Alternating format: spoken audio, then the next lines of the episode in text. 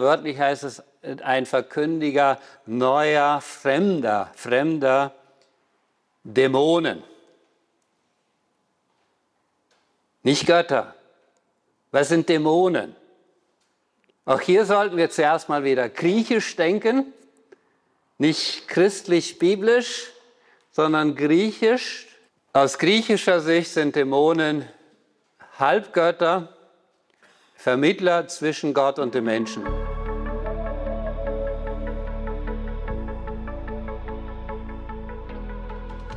Es ist gewünscht worden, dass ich über die Areopag-Rede spreche hier heute Morgen. Das will ich gerne tun. Ich möchte zuerst auf das Buch von Kollege Seubert und mir hinweisen, auf den Spuren des Apostels Paulus in Griechenland, was ich zu den Stoikern und Epikureern sagen möchte in Kürze. Das habe ich zusammengefasst aus dem, was mein Kollege Seubert in dem Buch geschrieben hat über diese zwei philosophischen Richtungen. Was ich über Athen sage, das haben wir dort zusammengeschrieben. Also darf man gerne nachlesen. Das Buch ist auch da zu haben. Es sind noch zwei weitere Bücher da von mir, Reisebegleiter im Buch über Kleinasien, auch mit zwei Beiträgen von Kollege Seubert und noch mit einem Beitrag von Kollege Stettler. Ich möchte noch das sagen, ähm, das Buch Biblische Glaubenslehre hat von mir, das hat der Thomas Mayer gestern vorbeigebracht vom VTR, aber hat mir auch 20 Exemplare noch gebracht. Also wenn es jemand haben möchte, ich habe genug dabei. Ich muss sie nicht alle dann mit schleppen nach Basel. Meldet euch einfach, es gibt davon auf jeden Fall denke ich, genug. Zur Areopag-Rede des Apostels Paulus mit dem Hintergrund, da stellt sich die Frage zur, zu den Quellen des Lukas und zur Glaubwürdigkeit der lukanischen Überlieferung der Apostelgeschichte. In der sogenannten historisch-kritischen Theologie wird immer wieder betont, dass die Apostelgeschichte im Widerspruch stünde, geschichtlich und theologisch zu den Paulusbriefen. Und dass der Schreiber Paulus daher falsch auch wiedergegeben hätte, die Paulusbriefe nicht gekannt, wird zum Beispiel behauptet und dass er 95 nach Christus geschrieben habe.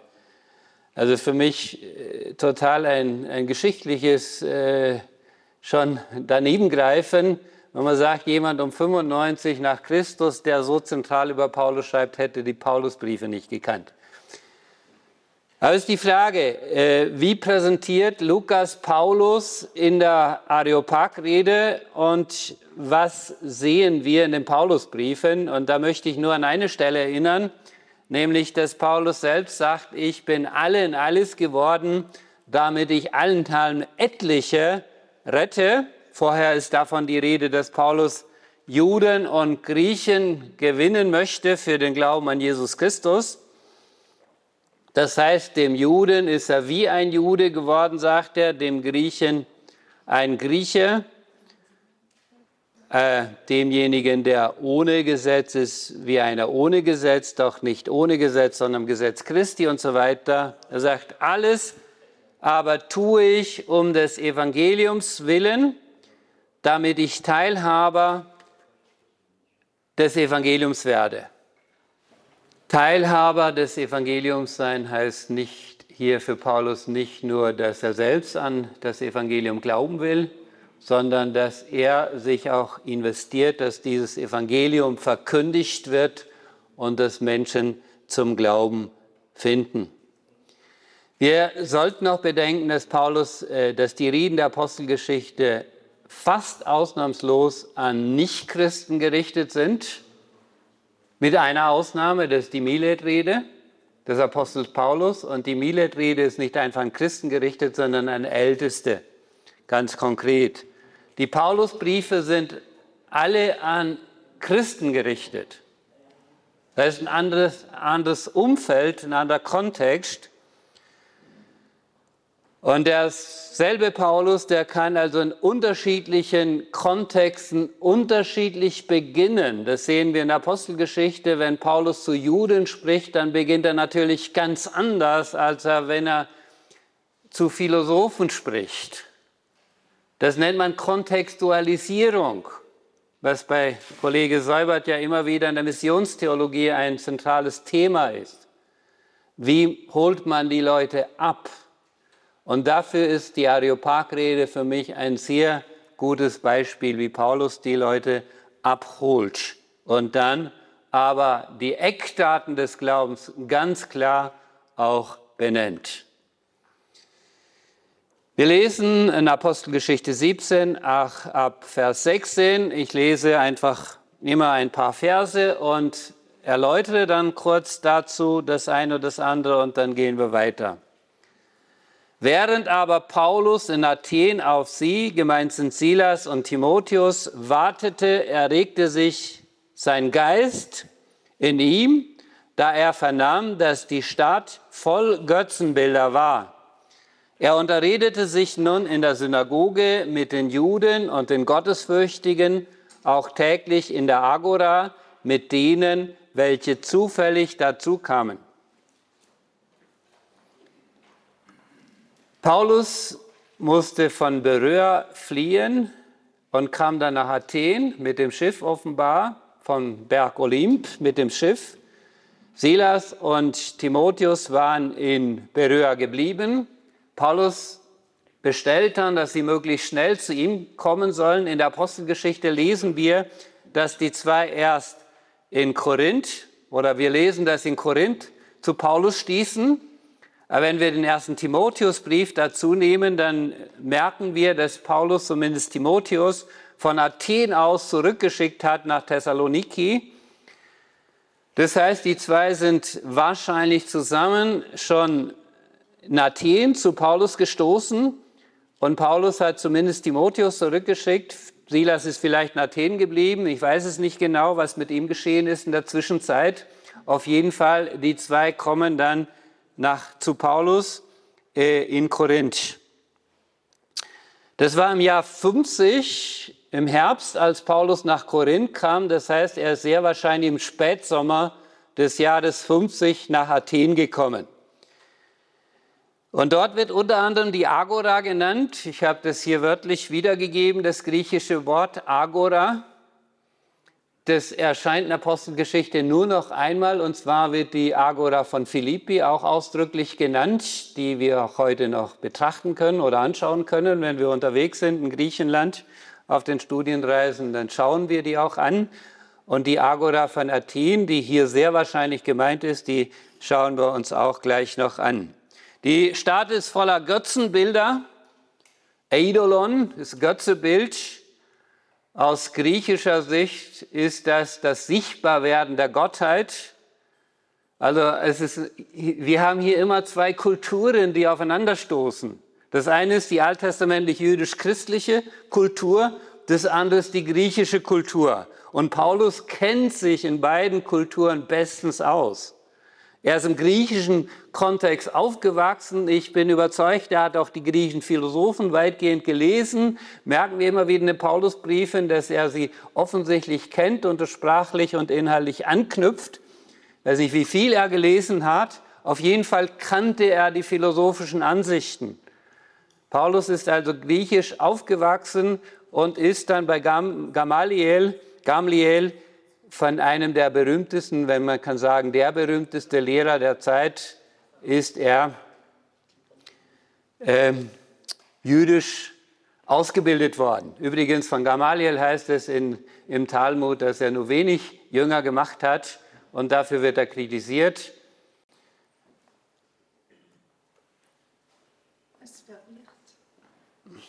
Ich kann auch hier einfach ausstecken. Also nochmal zum Begriff Agora.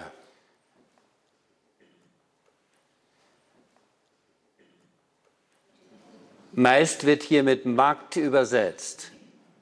In einem gewissen Sinn missverständlich. Die Agora ist der öffentliche Platz einer griechischen Polis, einer Stadt.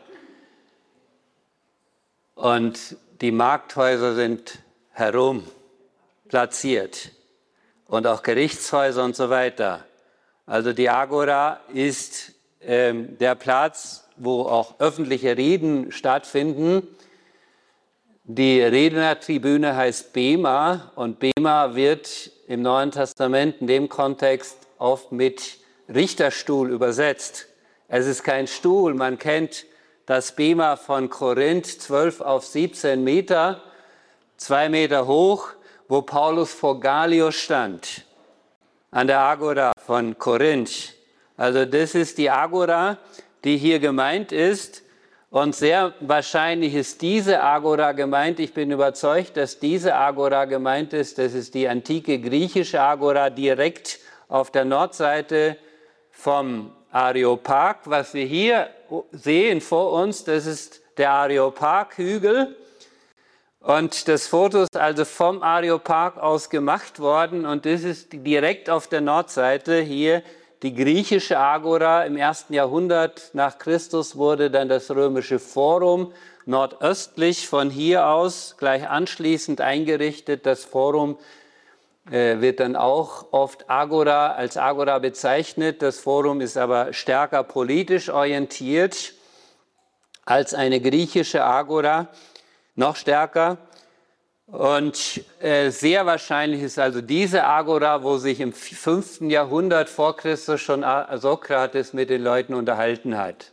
Also am gleichen Ort kommt Paulus dann im Jahr 50 nach Christus vorbei und unterhält sich dort auch mit den Leuten. Was wir hier rechts sehen, das Gebäude, das ist eine Rekonstruktion der Säulenhallen des, des Attalos um 140 äh, vor Christus äh, gebaut von Attalos aus Pergamon. Er war der zweitletzte Herrscher von Pergamon, bevor die äh, Kleinasien, die Provinz Asia römisch wurde, durch den dritten Attalos den dritten.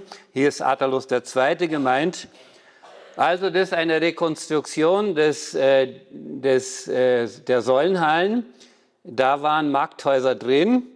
Und was wir links sehen, ist der da links, in der Mitte etwa ganz links, ist ein sehr gut erhaltener Tempel, Hephaistos-Tempel.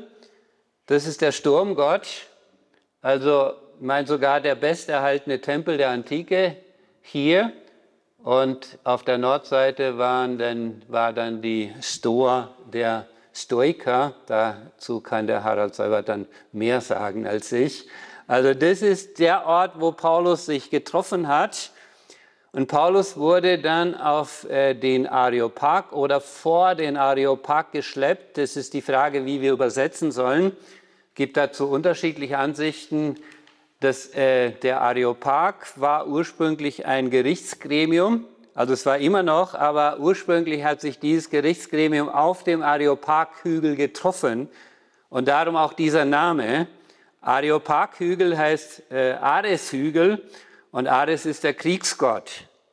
Der Ares-Tempel war direkt auf der Nordseite von diesem Hügel also Ares ist der Kriegsgott und äh, der Areopag hat sich als Gremium getroffen auf dem Areopag-Hügel ursprünglich und er wurde später immer noch so genannt. Aber ich meine, dass Paulus nicht vor ein Gremium geschleppt wurde, vor ein Gerichtsgremium, sondern auf den Hügel. Es geht hier um keine Gerichtsverhandlung.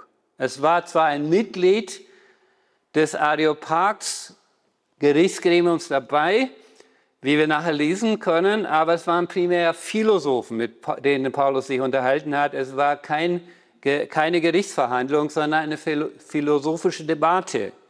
Also von daher bin ich überzeugt vom ganzen Kontext, dass es hier wirklich um den Areopag-Hügel geht.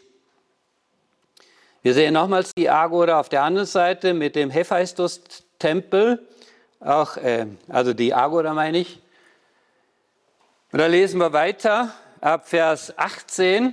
Aber etliche der epikureischen und stoischen Philosophen diskutierten mit ihm, mit Paulus, und etliche sprachen, was will doch dieser Sammenpicker, das ist meine Übersetzung, sagen. Andere aber, er scheint ein Verkündiger fremder Dämonen zu sein, weil er ihnen das Evangelium von Jesus Christus und der Auferstehung verkündigte. die frohe Botschaft von Jesus und von der Auferstehung. Wir sehen hier schon, wir kommen darauf zurück, dass die Auferstehung Jesu wirklich hier ganz zentral gewesen ist in der Diskussion des Paulus mit diesen Leuten. Und sie nahmen ihn und führten ihn auf den Areopag. Das Wort Spermologos übersetze ich hier mit Sammenpicker. Damit sind Vögel gemeint, die Sammenpicken, aber damit sind auch Menschen gemeint, die überall versuchen, etwas herauszupicken. Das heißt, Paulus ist kein eigentlich selbstständiger Philosoph, sondern ist einer, der überall ein bisschen was aufgreift. Das ist, was man ihm hier damit vorwirft. Ja. Eklektiker. Eklektiker. Eklektiker, ja. Genau. Vielleicht wollten Sie sagen, du bist ein Sophist, ja. Äh, Habe ich überlegt. Harald Seubert hat auch darüber geschrieben, die Sophisten. Ähm, da erscheint das Wort Panurgia, das Paulus zweimal im Sinn von Verführung verwendet. Panurgia von Panergon. Ergon heißt Werk, also Leute, die behaupten, sie, sie könnten, würden jedes Werk beherrschen. Und damit verführen sie die Leute. Das war schon der Vorwurf der großen Philosophen. Vielleicht hat man Paulus irgendwie in diese, in diese Richtung eingeordnet. Auf jeden Fall irgendwas Neues verkündigt. Ja, wörtlich heißt es ein Verkündiger neuer, fremder, fremder Dämonen. Nicht Götter. Was sind Dämonen? Auch hier sollten wir zuerst mal wieder griechisch denken. Nicht christlich-biblisch, sondern griechisch. Das Wort Dämon kommt ja im Alten Testament kaum vor, ist vor allem ein neutestamentliches Wort. Chat eigentlich auf Hebräisch, äh, böser Geist oder so. Aus griechischer Sicht sind Dämonen Halbgötter, Vermittler zwischen Gott und dem Menschen. Und da gibt es böse und gute Dämonen. Ich habe mich mal gewundert, als Philo von Alexandria, von Alexandria, der Jude, also der jüdische Philosoph und Theologe, behauptet, die Dämonen seien für die Griechen das, was für uns Juden die Engel sind. Ja, das schreibt ein Philo. Und ich habe damals noch nicht begriffen, also was er damit meint. Die Dämonen sind also Engelwesen, Mittler zwischen, ja gut, Engel sind ja aus christlicher Sicht und biblischer Sicht nicht Mittler zwischen Gott, sondern Gesandte, ist was anderes. Aber hier sind die, die äh, Dämonen irgendwie zwischen Gott und den Menschen Halbgötter, kann man sagen. Die Engel in der Bibel sind ganz geschaffene Wesen. Also von daher ist die Aussage von vielen auch nicht ganz korrekt. Differenziert muss man sie betrachten. Aber wichtig ist hier immer, dass wir uns in die griechische Kultur und Philosophie hineinversetzen versuchen. Paulus verkündigt also fremde Dämonen, was für die Griechen gar nichts neu war, wie ich gleich zeigen möchte. Und sie führten ihn auf den Areopag. Da lesen wir weiter. Von Zenon lesen wir, also im vierten Jahrhundert vor Christus, er schreibt über die Hinrichtung von Sokrates und er sagt, ich muss mich schon wundern über diese Anklageschrift, die die Richter den Athenern vorgelegt haben. Darin beschuldigen sie Sokrates, der wurde hingerichtet, dass er die Götter der Stadt ablehnt, nicht akzeptiert, dass er meint, dass sie keine Götter seien und dass er andere neue Dämonen hereinbringe. Das ist der Vorwurf an, äh, an die Richter von Athen in Bezug auf die Hinrichtung von Sokrates im 5. Jahrhundert vor Christus. Und dann heißt weiter, und ebenso wird er beschuldigt oder beschuldigen sie ihn, weil er die Jugend vernichtet, zerstört. Man muss hier noch beachten, dass die Ethik im griechischen Kontext nicht von der Religion her kam, sondern von der Philosophie. Also Religion hatte mit Ethik manchmal sehr wenig zu tun. Wenn man überhaupt von Religion sprechen kann, von den Kulten müsste man viel mehr sprechen. Das waren nicht Religionen in dem eigentlichen Sinn, sondern Kulte, verschiedene Kulte. Man ging ja zu, zu verschiedenen Gottheiten. Das heißt, die Ethik, die kam eigentlich ja von der Philosophie her Und Sokrates wollte ja die Ethik und die Jugend nicht zerstören, sondern sie retten. Aber ihm wurde vor, der Vorwurf gemacht, dass er die Jugend vernichte.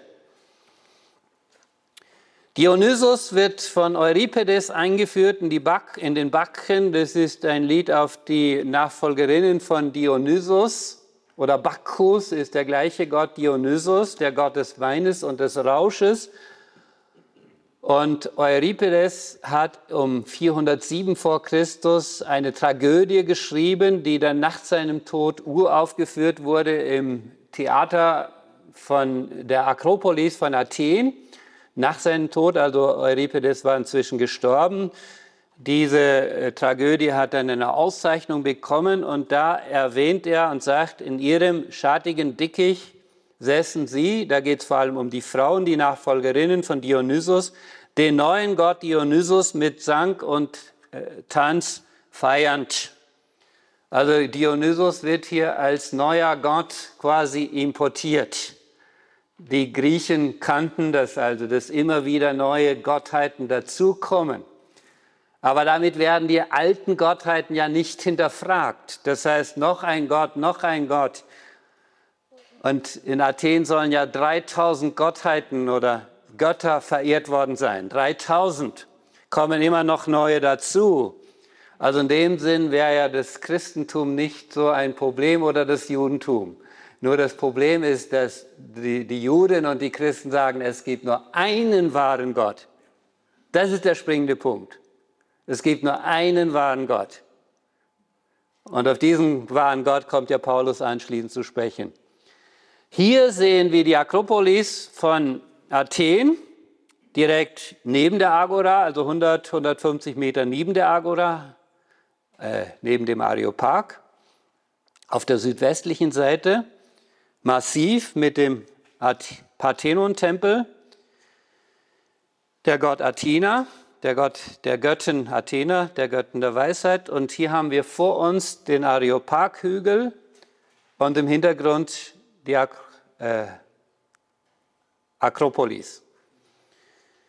Der Areopag-Hügel soll übrigens wesentlich höher gewesen sein, ist durch ein Erdbeben offenbar weitgehend zerstört worden.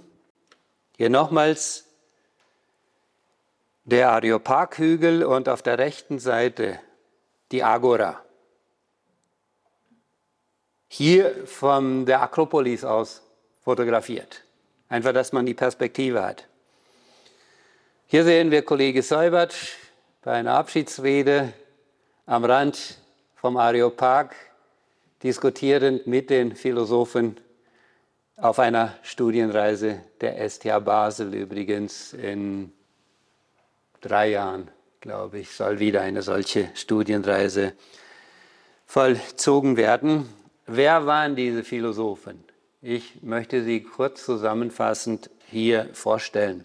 Die Epikureer, das sind für mich die griechischen Sadduzäer, die Gott sehr weit in die Ferne rücken. Die Stoiker sind für mich die griechischen Pharisäer. Also gibt es äh, manche Parallelen. Übrigens in der Mishnah, in der jüdischen Mishnah werden die Epikureer auch mit den Sadduzäern verglichen. Epikureer sein heißt ganz einfach Verführer sein heute, schon in der Mishnah. Ein Epikureer ist ein Verführer, einer, der die Leute verführt. Aus pharisäischer Sicht oder rabbinischer Sicht. Das höchste Ziel ist die Lust im Sinn der Bedürfnislosigkeit und Schmerzfreiheit. Also da gibt es meines Erachtens auch Überschneidung mit den Stoikern. Harald, du darfst mich dann gerne korrigieren oder ergänzen, auch in der Diskussion. Also es ist nicht einfach die Lust an und für sich, sondern eben doch äh, in einem begrenzten Sinn. Die Götter existieren, aber sie ignorieren die Welt. Also wir kennen ja den Deismus aus der Zeit der Aufklärung, der die heutige Theologie weitgehend geprägt hat im historisch-kritischen Sinn. Das sind die Wurzeln der historisch-kritischen Theologie, liegen im Deismus, also man kann sagen im Epikureatum. Gott wird ins Jenseits verbannt. Er ist wie mein Uhrenmacher, der hat keine Ahnung, dass ich diese Uhr heute trage. Er hat sie irgendwann mal hergestellt, aber er kümmert sich nicht drum. So wird Gott hier betrachtet. Und wir müssen ihn, das, die, die Götter, hier sind es die Götter, wir müssen sie auch nicht, äh, uns nicht vor ihnen fürchten. Epikur sagt, wenn ich bin, Zitat aus dem Ausführung von Harald Seubert, wenn ich bin, ist der Tod nicht, wenn der Tod ist, bin ich nicht. Also muss ich mich nicht vor dem Tod fürchten. Und gleichzeitig sagt er, der Tod sei das schau schaurigste aller Übel. Paulus sagt, der Tod ist der letzte Feind, der aber überwunden ist durch Jesus Christus. Also wir sehen hier, den Tod kann man doch nicht leugnen. Auch wenn man ihn irgendwie ignorieren will, das ist ja mit der Euthanasie und so weiter, will man den Tod heute als schön darstellen. Aber die Furcht, die eigentliche Furcht ist doch da. Und zu Recht würde ich sagen, weil die Bibel sagt, Gott hat den Menschen Ewigkeit ins Herz gelegt. Prediger 3, Vers 11. Der Mensch hat ein, einen Sinn für Ewigkeit im Herzen und er weiß im Grunde genommen, es sagen mir übrigens auch Nichtgläubige immer wieder, ich bin überzeugt, nach dem Tod gibt es irgendetwas. Also nicht Christen. Gläubig sind sie schon irgendwie. Es begegnet mir immer wieder, dass Leute sagen, ja, aber ich, ich bin doch überzeugt, es ist dann nicht einfach alles aus. Die geistig-spirituelle Lust kann die physischen Schmerzen vergessen machen. Das war Überzeugung. Also geistig, spirituell, Lust haben, philosophieren, Lust haben am Philosophieren. Dann vergisst man die Schmerzen. Epikur sagt, alles Gute und Übel ist in der Empfindung. Und weiter ein Zitat von Epikur, also Begründer der Epikureer. Wenn wir also sagen, Lust sei höchstes Gut, meinen wir nicht die Lüste der Prasser und Genießer, wie einige Unwissende und Andersdenkende oder missverstehende glauben, sondern das Freisein von körperlichem Schmerz und seelischer Aufregung.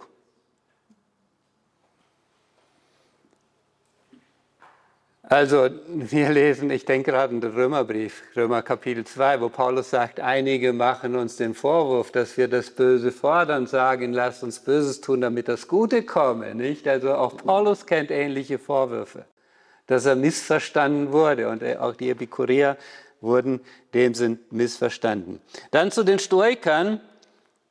Die unumstößliche Ordnung im Seienden ist äh, gemäß der Vernunft und der Vorhersehung. Also es gibt eine Ordnung im Universum, die in der Vernunft beruht, und der, im Logos und der Vorhersehung.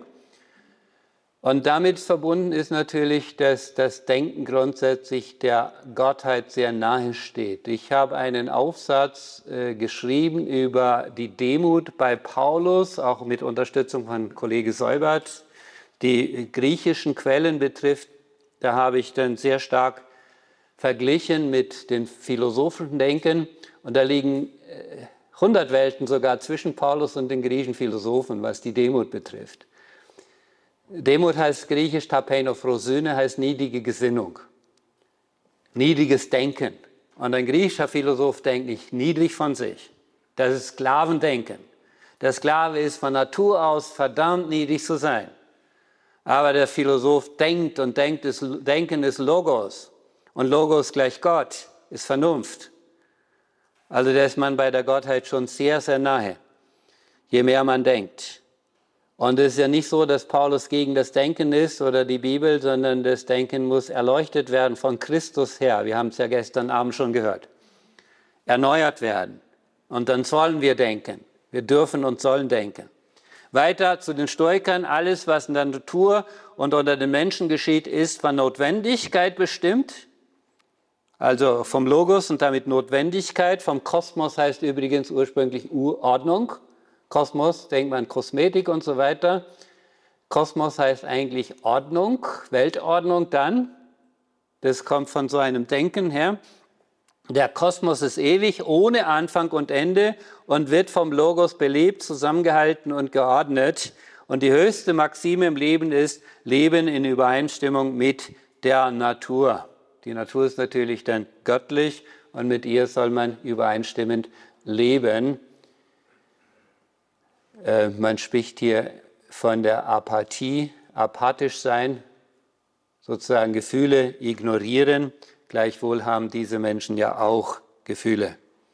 Kommen wir neu zurück, wieder zurück zu Paulus und zu seinen philosophischen Gegnern oder Diskussionspartnern genauer gesagt, und sie sprachen, können wir erfahren, was das für eine neue Lehre sei, die von dir vorgetragen wird. Denn du bringst etwas Fremdartiges vor unsere Ohren. So wollen wir nun erfahren, was das sein soll. Alle Athener, nämlich auch die Ausländer, die sich dort aufhielten, vertrieben sich mit nichts anderem so gerne die Zeit, als damit etwas Neueres, heißt es wörtlich. Dikainoteron. Habe ich immer versucht, so genau wie möglich zu übersetzen, dass wir auch verstehen, worum es da geht. Etwas Neuerem zu sagen oder zu hören. Also ja, die Bereitschaft zu lernen ist ja grundsätzlich positiv. Die Bereitschaft, was Neues zu lernen. Weiter ab Vers 22, da stellte sich Paulus mitten auf den Areopag und sprach, ihr Männer von Athen, ich nehme in jeder Hinsicht wahr und dann wieder wörtlich, wie Dämonen fürchtig ihr seid. Denn ich bin umher, als ich umherging und eure Heiligtümer Sebasmata heißt das, Sebasma von Sebaino, verehren, göttlich verehren. Als ich eure Heiligtümer besichtigte, fand ich auch einen Altar, auf den komme ich noch zurück, auf dem eingeschrieben war einem, nicht dem, sondern einem unbekannten Gott. Ist wichtig, meine ich hier diese Unterscheidung.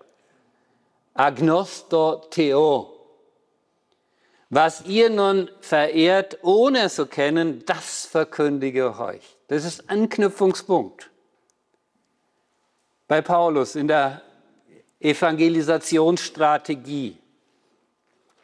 Für Udo Schnelle, dessen Einleitung ins Neue Testament Standardwerk ist, heute an den deutschsprachigen Universitäten oder theologischen Fakultäten, mit dem ich übrigens am 12. August im letzten Jahr eine Live-Debatte hatte über drei Stunden, die man online auch nachhören kann und nachschauen auf Hakika TV im YouTube.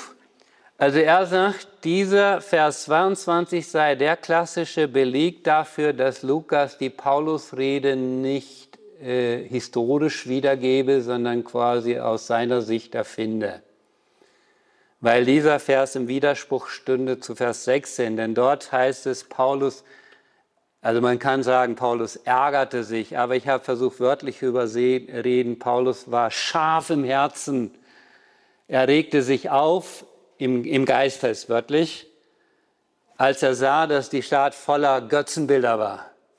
Und nun scheint Paulus die Frömmigkeit der Athener zu loben, so, so schnelle. Und das für ihn der Beleg, vor allem der Beleg aus der Apostelgeschichte des Lukas, die Paulus Reden nicht historisch wiedergibt. Dass sie also nicht auf historischen Fakten gründen. Nun, ist das so?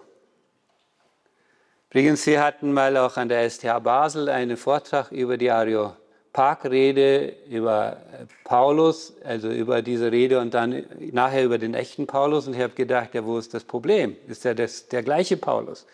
Der dem Griechen eben ein Grieche ist, ohne ein Grieche zu werden in seinem Denken, der dem Juden wie ein Jude ist, obwohl er ja eigentlich Jude ist, aber Christusgläubiger Jude, also ohne alles zu übernehmen.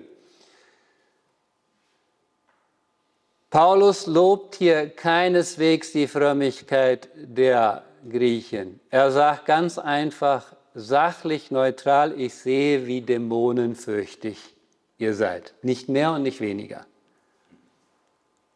Und was ein Dämon ist, aus griechischer Sicht, das haben wir vorher gehört. Das ist der Hintergrund. Und Paulus wusste, was sie darunter verstehen. Also er bringt neue Dämonen, hatten sie gesagt. Und er sagte einfach, gib den Ball zurück. Ich sehe, wie dämonenfürchtig ihr seid. Also absolut kein Widerspruch, auch nicht zum echten Paulus. Dann ist ein Anstoß immer wieder, dass Paulus hier die Inschrift sieht, einem unbekannten Gott. Ich meine, hier sollten die Übersetzungen meines Erachtens auch noch ein bisschen genauer, auch die Elberfelder ein bisschen genauer übersetzen. Das heißt nicht dem unbekannten Gott, sondern einem unbekannten Gott. Aus griechischer Sicht heißt das wahrscheinlich nicht, dass es nur einen echten Gott gibt sondern dass es einen unbekannten Gott gibt, der uns noch nicht bekannt ist. Und Pausanias im zweiten Jahrhundert erwähnt verschiedene Altäre am Hafen von Athen, die die Inschrift haben, den unbekannten Göttern in der Mehrzahl. Und es gibt auf dem Zeus-Altar von Olympia demnach einen Altar unbekannter Götter. Und auch in Athen sind solche Inschriften bekannt, unbekannten Göttern oder Dämonen. Das gab es auf jeden Fall. Und da wäre ich noch interessant, Harald, auf, auch auf deine vielleicht kurze Erläuterung zu Sokrates die Tendenz doch zum Monotheismus, kann man sagen, nicht? Er hat von Daimon gesprochen. Für Dämonen steht hier Daimonion jeweils, Daimonia, äh, die Verkleinerungsform. Aber Plato hat vom Daimon gesprochen.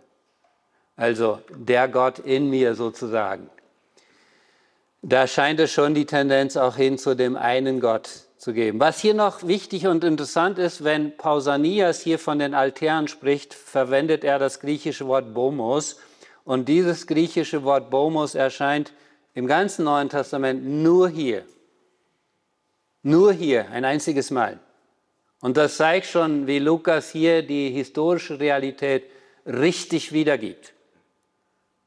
Übrigens, Alexander Weiß hat in einem Buch, er ist Historiker, in einem Buch, das ich herausgegeben habe über die Apostelgeschichte, über Lokalkolorit, in der Apostelgeschichte geschrieben, gezeigt, wie Lukas historisch sehr, sehr sorgfältig arbeitet, im Gegensatz zu apokryphen Apostelgeschichten. Also wir können immer wieder sehen anhand von Einzelheiten, wie Lukas die historischen Fakten richtig wiedergibt, auch hier. Bomos als Beispiel, Altar, also eine Anhöhung ist gemeint. Wie reagiert Paulus auf diese philosophischen Ansichten? Das ist sehr spannend. Er hat Anknüpfungspunkte, er holt sie ab, aber lässt sie nicht bei ihrem Glauben. Das ist das Problem heute oft. Man will auf die Leute eingehen, aber man sagt ihnen nichts Neues. Oder man stellt ihr Leben überhaupt nicht in Frage mit der Botschaft. Das tut Paulus massiv. Also nicht weder die Stoiker noch die, noch die Epikureer konnten nachher sagen, ja, völlig auf unserer Seite. Immerhin, wenn es um die Auferstehung ging, da hatte er zumindest die Pharisäer auf, auf seiner Seite im Judentum. Also da unterscheiden sie sich natürlich von den Stoikern, die Pharisäer. Hat der Paulus auch bewusst ausgespielt dann vor dem Gericht. Paulus antwortet, der Gott, der die Welt gemacht hat, Schöpfer, den Philosophen gegenüber ist es total Neues. In der Bibel grundlegend. Und das ist ein Problem unserer Zeit, dass wir den Schöpfer verlieren, auch in der Theologie, und damit auch schlussendlich den Erlöser. Und darum wird immer mehr Moral gepredigt statt Evangelium, weil wir den Schöpfer verlieren und damit auch den Erlöser. Der Schöpf, der Gott, der die Welt gemacht hat und alles, was darin ist, er, der Herr des Himmels und der Erde wohnt nicht in von Händen gemachten Tempeln. Ihm wird auch nicht von Menschen Händen gedient, als ob er etwas bedürfte, da er ja selbst allen Leben und Odem und alles gibt. Das heißt, er ist der Schöpfer des Lebens, nicht nur der Welt, sondern auch des Lebens. Und er hat aus einem Blut, also aus einem Menschen, das ganze Menschengeschlecht gemacht. Am Anfang gab es also nicht, weiß nicht, die Urhorde oder was auch immer, sondern es gab Adam und dann Eva. Davon ist Paulus überzeugt wie Jesus. Das ist aus, dass es aus dem ganzen Erdenboden auf dem ganzen Erdenboden wohne und hat im Voraus die Zeiten und die Grenzen ihres Wohnens bestimmt. Und weiter, dass sie dem, den Herrn suchen sollten, ob sie ihn wohl betasten und finden möchte, da er es nicht ferne von uns, einem jeglichen unter uns ist. Ich denke da gerade auch an 1. Johannes 1, 1 bis 4. Johannes schreibt, was wir betastet haben, vom Wort des Lebens natürlich hier. Das menschgewordene Wort Gottes, das ist Jesus. Man konnte ihn anfassen. Gott ist Mensch geworden. Da er ja nicht ferne von einem jeden von uns ist, denn in ihm leben, weben und sind wir, wie auch einige von euren Dichtern gesagt haben. Nicht nur einer, sondern einige, und das ist typisch in der Antike, auch im Judentum, dass man verschiedene Aussagen zusammenfasst. Das finden wir auch im Neuen Testament, deswegen scheint das manchmal ein Widerspruch zu sein. Also verschiedene prophetische Texte werden zusammenfassend zitiert. Das ist nicht ein Widerspruch. Das macht Paulus hier auch. Wir sind auch seines Geschlechts. Wir werden das gleich noch sehen, dass es so Aussagen gibt von Stoikern. Da wir nun göttlichen Geschlechts sind, sollen wir nicht meinen, die Gottheit sei dem Gold oder Silber oder Stein, einem Gebilde menschlicher Kunst oder Erfindung gleich. Das heißt, ein Götzenbild ist hier nichts. Paulus sagt im 1. Korinther 8, Götzen sind nichts. Es existieren Dämonen, aber, aber die Götzenbilder sind nichts. Also nur Menschenwerk, nichts mehr und nicht weniger. Eine Erfindung von Menschen. Ein Stoiker im dritten Jahrhundert, ab, ich glaube ab 330 hat er gelebt und dann bis ins zweite Jahrhundert vor Christus, er schreibt in einem Hymnus auf Zeus, ich zitiere zum Teil daraus, am Anfang lesen wir, Heil dir, erhabener Gott, mit zahlreichen Namen verehrter, stets allmächtiger, Zeus, du Fürst der Natur, der du alles längst nach der Satzung, dich dürfen ja sämtliche Sterbliche grüßen, aus deinem Geschlecht sind wir, kennen wir von Paulus so ähnlich, kommen darauf zurück stellen von allem, was sterblich auf Erden lebt und wandelt, als einzige das Abbild der Gottheit dar. Nichts vollzieht sich auf Erden ohne dein Eingreifen, Gottheit, weder am göttlichen Himmelsgewölbe noch in den Fluten, lediglich das, was die Bösewichte aus Torheit verüben. Derart verschmolzest du sämtliches, und nun passen wir auf, gute, Gutes mit Bösem in einem. Die Frage nach der Herkunft des Bösen. Immer wieder eine Diskussion. Also hier haben wir zuerst beides vereint. Beides vereint. Das ist biblisch anders. Und deswegen meine ich, das biblische Bild oder nicht Bild, Verständnis vom dreinigen Gott, der der Schöpfer ist und von der Schöpfung ist das Vernünftigste von allem, das Logischste von allem, das sich in ein ewiger Sinn im All zu entwickeln vermochte. Also du vereinigst das Böse Zeus mit dem Guten oder das Gute mit dem Bösen, dass sich ein ewiger Sinn im All zu entwickeln vermochte. Woher dieser Sinn dann plötzlich entstehen soll, ist dann die Frage. Ich kann ihn dahinter noch nicht so sehen. Aber verstehen wir, Logos ist gleich Gott. Alles ist Logos, durchdrungen von Logos und alles ist dann auch Sinn. Und das heißt, wir leben möglichst im Einklang mit der Natur, mit dem Logos und mit der Natur. Dann leben wir der Gottheit gemäß. Ein weiterer Philosoph, Stoiker aus der Zeit schreibt, aus Zeus heißt hier Dios, wie in Apostelgeschichte 13, wo Barnabas mit Zeus verglichen wird und Paulus mit Hermes als Götterbote. Aus Zeus heraus lässt uns, beginn, lasst uns beginnen, ihn lassen wir Männer nie unbenannt, Voll von Zeus sind alle Straßen und alle Agoren der Menschen. Voll sind das Meer und die Häfen. In jeder Hinsicht brauchen wir alle Zeus, denn wir sind auch sein Geschlecht. Und das ist jetzt wörtlich das, was Paulus zitiert. Vorher hatten wir nicht ganz das wörtliche Zitat, aus deinem Geschlecht sind wir. Und dieser Zeitgenosse, etwas jünger, er sagt, denn wir sind auch sein Geschlecht. Genau wörtlich zitiert von Paulus. Das heißt, Paulus zitiert hier stoische Philosophen, aber was Paulus darunter versteht, da liegen wieder Welten dazwischen. Gott ist Mensch geworden, Jesus Christus, uns nahe gekommen. Das ist natürlich was total anderes, als wenn Sie sagen, alles ist Gott. Die Welt ist nicht Gott aus der Sicht des Paulus und der Bibel, sondern sie ist eine Schöpfung Gottes, Gott gegenüber, aber Gott wird Mensch in Jesus Christus. Vers 30 und 31, nun hat zwar Gott die Zeiten der Unwissenheit übersehen, jetzt aber gebietet er allen Menschen allenthalben umzukehren. Total.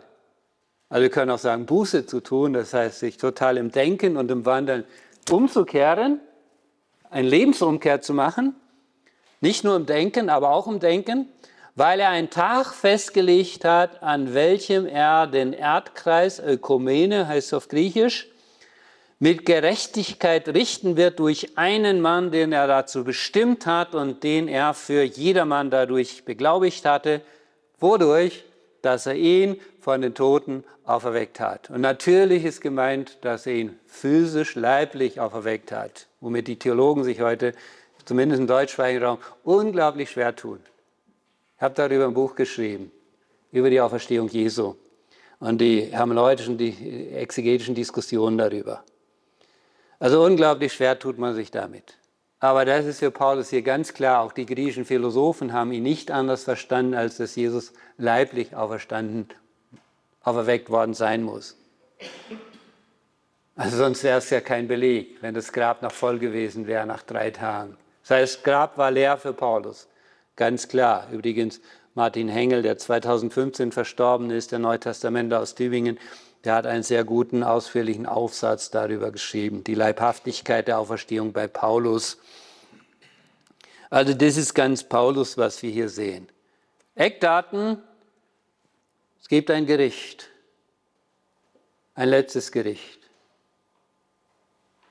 Es gibt die Auferstehung. Und Jesus ist auferstanden und er ist der Richter.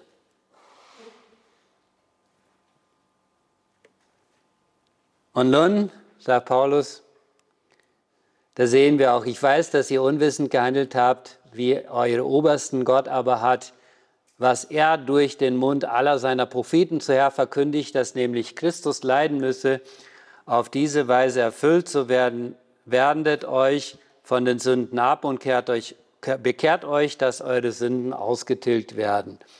Also auch da haben wir diese Zeit der Unwissenheit im jüdischen Volk und die Auf, die, den Aufruf zur Umkehr. Und Paulus schreibt in Römer 2, Gottes Güte soll zur Umkehr führen und nicht dahin, wenn Gott uns gütig ist und uns Gutes tut, auch wenn wir nicht nach ihm fragen, heißt das noch nicht, dass all unser Leben ganz in Ordnung ist vor ihm, sondern dass wir umkehren. Römer 1 bezeugt Paulus, dass Gott sich in der Schöpfung offenbart hat als Schöpfer. Gott ist also der Schöpfer. Da lesen wir weiter, dass sie aber von der Auferstehung der Toten hörten, spotteten die einen, die anderen aber sprachen, wir wollen dich darüber nochmals hören. Und so ging Paulus aus ihrer Mitte hinweg. Einige Männer aber schlossen sich ihm an und wurden gläubig, unter ihnen auch Dionysius, ein Mitglied des Areopags, also hier ist offenbar das Gerichtsgremium gemeint, und eine Frau namens Damaris und andere mit ihnen. Also Paulus hat die Botschaft auf den Punkt gebracht. Und da scheiden sich die Geister. Auferstehung ja und nein. Ich falte nochmal zusammen. Was ist die Botschaft des Paulus? Es gibt einen Schöpfer. Stoische Philosophie, die Natur ist ewig. Ohne Anfang, ohne Ende. Bibel, Paulus, es gibt einen Schöpfer. Und Gott hat zuerst einen Menschen geschaffen und daraus die ganze Menschheit entstanden. Jesus Christus ist gestorben, ist auferstanden. Und ihn hat Gott bestimmt, das letzte Gericht durchzuführen. Und es gibt die Auferstehung. Das sind die Eckdaten der Botschaft des Paulus. Und da ist noch ganz wichtig, dass Paulus betont, dass die Sünden ausgelöscht werden können. Das ist ja auch neu. Weil Jesus sein Leben hingegeben hat, wird man befreit vom Gericht, wenn man daran glaubt und das im Glauben aufnimmt. Die Auferstehung, ganz kurz am Schluss noch dazu, da, darüber lesen wir indirekt schon in Zacharia. Zacharia, also die Propheten setzen offenbar voraus, dass der kommende Welterlöser nicht nur Gott ist, der Mensch wird, das lesen wir sehr deutlich bei Jesaja, sondern dass er auch auferstehen wird. Das wird vorausgesetzt zumindest, auch bei äh, Jesaja schon. Und in Zacharia wird Gott von Gott gesandt, Zacharia 2, Vers 12 bis 16. Jahwe kommt, wird Israel erlösen und er wird von Jahwe Zibaoth, der Herrscher, gesandt. Und auch Sacharja 14, Jahwe kommt, das bezieht das Neue Testament alles auf die Wiederkunft Jesu. Und hier lesen wir, und über das Haus David und über die Bewohnerschaft von Jerusalem gieße ich, spricht Gott, den Geist der Gnade und des Flehens aus und sie werden auf mich schauen, den sie durchbohrt haben und werden über ihn weinen und wehklagen, wie man über einen einzigen Sohn wehklagt und werden bitter über ihn weinen, wie man bitter über den Erstgeborenen weint. Immer wieder versucht man diesen Text irgendwo umzudeuten, dass hier nicht Jahwe angeschaut wird, den man durchbohrt hat. Denn ein Zacharia hat das ganz sicher nicht erfunden, dass man Gott durchbohren kann. Aber es gibt äh, keinen vernünftigen Grund, den Text einfach anzupassen. Und diese Rede vom Ich und von ihn, das ist ganz typisch prophetisch, wenn es um Gott geht. Dann spricht Gott mal in der ersten Person und im nächsten Satz spricht dann der Prophet in dritter Person über Gott. Das haben wir hier auch. Das ist ganz typisch prophetisch. Das heißt, hier spricht der kommende Gott, der Welterlöser, der Mensch wird, der dann getötet wird und aufersteht und wiederkommt und zu Recht bezieht das die Johannes-Offenbarung 1.7 auf die Wiederkunft Jesu. Die alle werden den anschauen, den sie durchbohrt haben. Und im 1. Korinther 15, im längsten Kapitel der Paulusbriefe, geht es ja in den 58 Versen um die Erwartung der leiblichen Auferstehung der Gläubigen, was für einige griechisch-philosophisch denkenden Gläubigen ein bisschen fremd war, was sie geleugnet haben, offenbar rationalistisch gedacht und sagen, ja, unser Körper verwest ja im Grab, also wird er auch nicht auferstehen. Und Paulus argumentiert mit der Tatsache der Auferstehung Jesu. Paulus sagt, ja, Jesus ist auferstanden und darum werden auch wir auferstehen. Als Erstlingsfrucht ist er auferstanden. Zwar ist Jesus am 16. Nisan auferstanden wo die Erstlingsfrucht der Gerstenernte Gott dargebracht wurde. Jesus am 14. Nisan gestorben und am 16. Nisan auferstanden, 50 Tage vor Pfingsten, wo die Erstlingsfrucht der Weizenernte Gott dargebracht wurde. Paulus sagt, wenn Christus nicht auferstanden ist, und davon gingen auch die Gläubigen Korinth aus, dass Jesus leiblich auferstanden ist, im Gegensatz zu unserer heutigen Theologie weitgehend sagt, dann wären, hätten wir zu falsch verkündigt, dass Jesus auferstanden ist und dann wären wir noch tot in unseren Sünden. Also ein toter Messias bringt nichts. Nur einer, der auferstanden ist und der für uns vor Gott vertritt und er ist der Richter und er wird wiederkommen. Also ein toter Messias bringt nichts. Von daher ist die Auferstehung Jesu ja auch in den Paulusbriefen sehr zentral, nicht nur hier in der Auseinandersetzung mit den Epikureern und Stoikern, sondern auch in äh, philosophischen Strömungen innerhalb der christlichen Gemeinde, in Korinth zum Beispiel. Ja, und damit bin ich soweit fertig. Ich, Harald, du darfst mich dann gerne noch ein bisschen ergänzen, wenn du willst, und sonst gibt es wohl noch etwas Zeit für Fragen.